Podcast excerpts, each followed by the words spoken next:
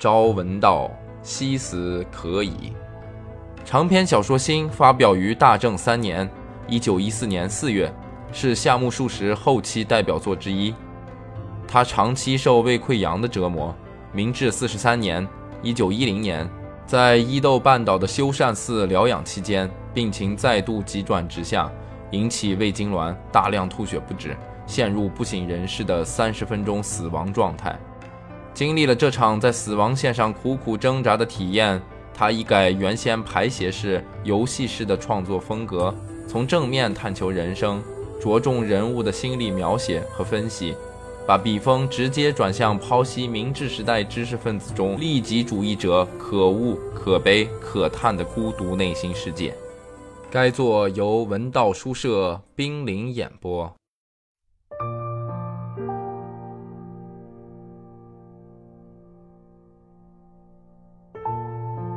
父亲的病不如想象的那样严重，不过我到家的时候，他还是盘腿坐在被褥上，说：“大家都不放心，我也只好这么待着不动。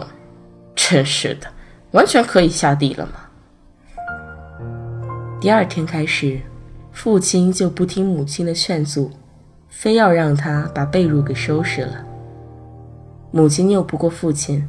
只得一边叠着土布被子，一边对我说：“你爹一看你回来，马上就来了精神。”我也没有感觉父亲的动作有多么吃力。哥哥在很远的九州做事，不到万不得已的时候，是不能轻易回来看父母亲的。妹妹嫁到了外乡，除非特别要紧的事，也不是一觉就能回来的。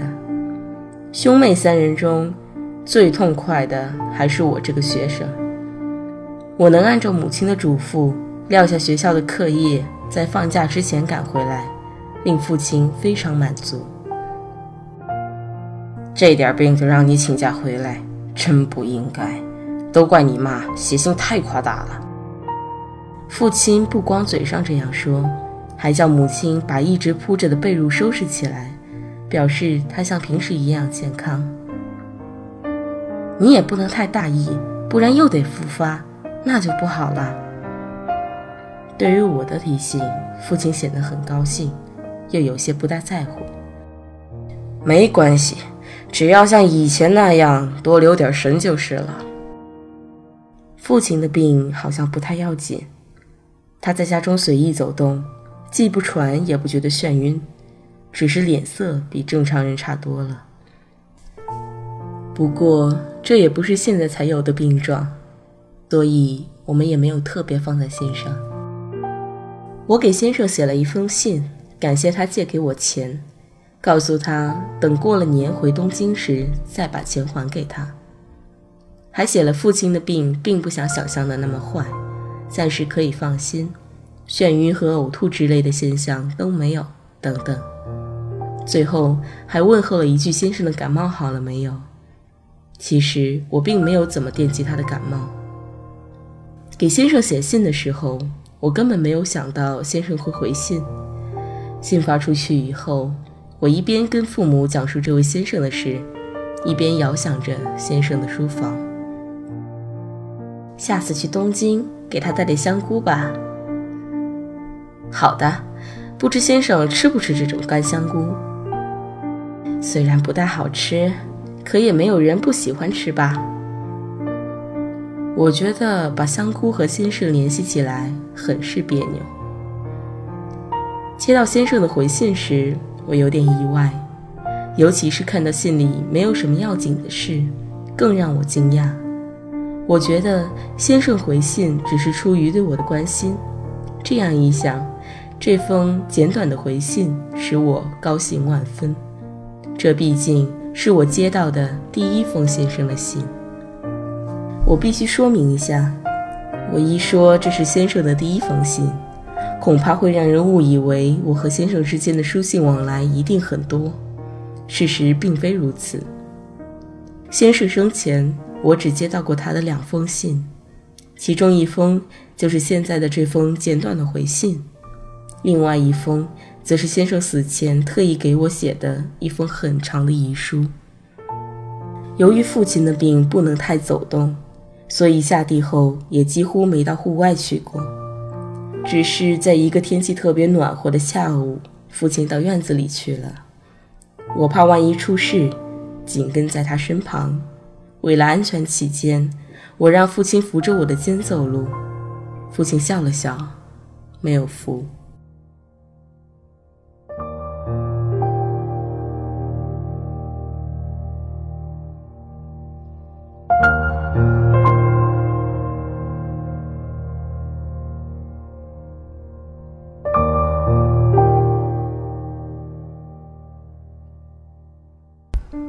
我常常和无聊的父亲下象棋玩，父子俩都很懒散，所以一边烤着被炉，一边下棋。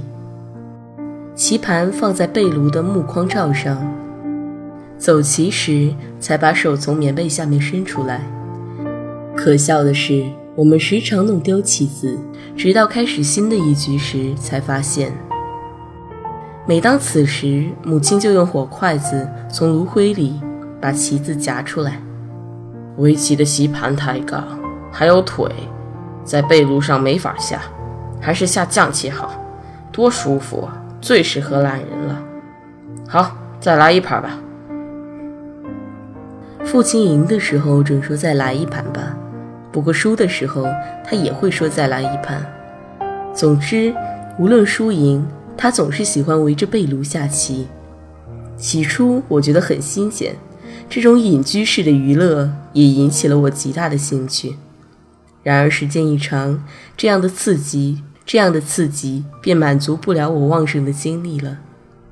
我常常忍不住把握着金和香车的拳头举到头上打哈欠。我想起了东京的生活，于是我仿佛听到从自己血流奔腾的心脏里发出的活动、活动的持续不断的鼓动声。我感到那鼓动声有某种微妙的意识状态，不可思议地被先生的力量加强了。我在心里把父亲和先生做了一番比较。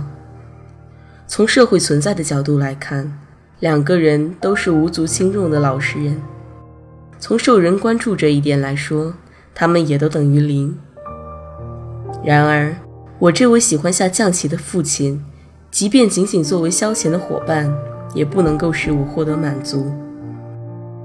而从未一起游乐过的先生，竟不知不觉地给我的头脑带来了那种超越世俗亲密关系的影响。只是“头脑”这个词有些冰冷，应该说成是心。即便说先生的力量渗进了我的肉体。先生的生命流进了我的血液，对于那时的我来说，也毫不夸张。父亲是我的生身之父，先生当然是个外人。这显而易见的事实摆在眼前时，我仿佛发现了一个了不起的真理一般，不禁愕然了。我开始感觉百无聊赖时，父母眼中那个稀罕的我。也慢慢变得无趣了。凡是寒暑假回家的人，我想都体会过这种心情吧。最初的一个星期被奉为上宾，好吃好喝好招待。但是高潮一过，家里人的热情就渐渐冷却了下来。到了后来，往往就不那么热情了，感觉有你没你都无所谓似的。在家期间，我也度过了这么一个高潮。而且我每次回家，总会带回一种父母无法接受的东京味儿，如同把天主教的气味带进儒者的家里一般。我带回来的气味都是跟父母格格不入的。当然，我总是尽量掩饰，但是以浸染在身的习气，怎样掩饰也会被他们发现。终于，我觉得在家待下去也没意思。想提前回东京。幸而父亲的病情还是老样子，没有一点恶化的迹象。为了慎重起见，我特意从很远的地方请来高明的医生，经过一番仔细的检查，也没有发现其他症状。于是，我决定在寒假结束之前离开家乡。人情真是奇妙的东西。我一提出要走，父母都反对。现在就要回去，不是还早吗？母亲说：“再住上四五天也来得及呀。”父亲说：“我没有改变自己定下的回东京的日期。”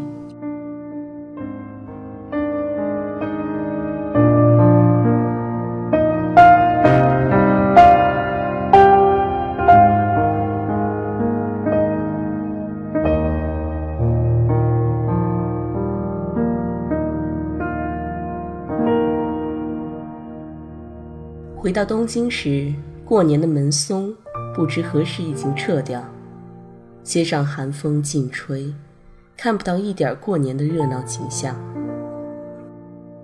我马上到先生家去还钱，顺便把香锅也带了去。不说点什么似乎有点唐突，所以把香锅放在夫人面前时，我特意说明：“这是家母送给你们的。”香菇装在一只新点心匣子里。夫人很客气地道了谢，起身要去隔壁房间时，顺手拎起了点心匣子。也许是觉得很轻，惊讶地问道：“这是什么点心呀？”和夫人熟悉了之后，就会看到她那非常天真的孩子般的内心。他们对父亲的病情关切地问了许多问题。先生说：“是啊，从你描述的情况来看，现在还不要紧。不过，毕竟是个病，不能不谨慎点。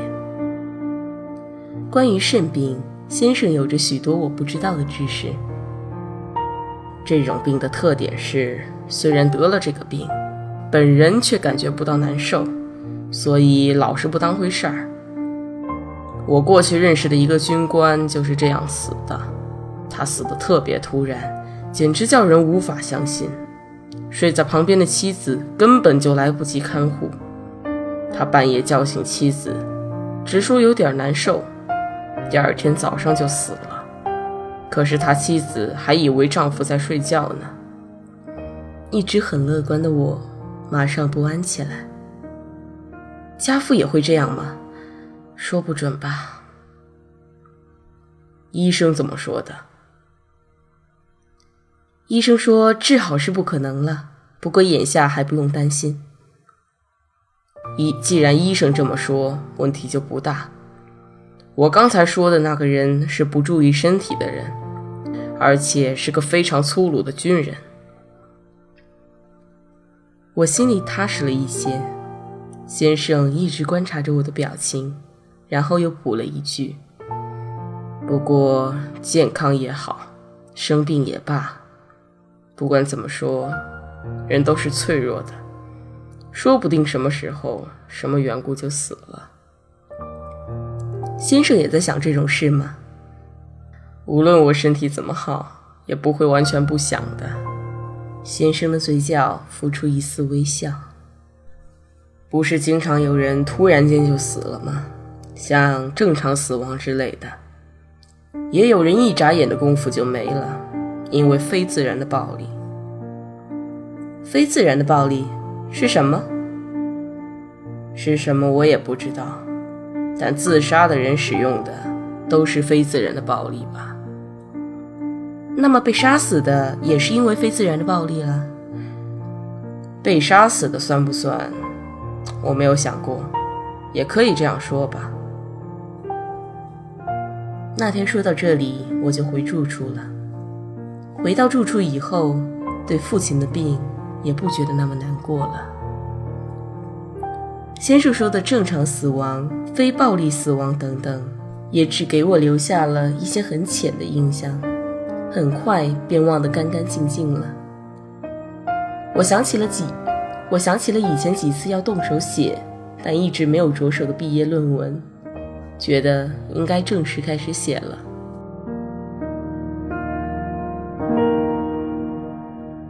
文道书社出品，感谢您的收听。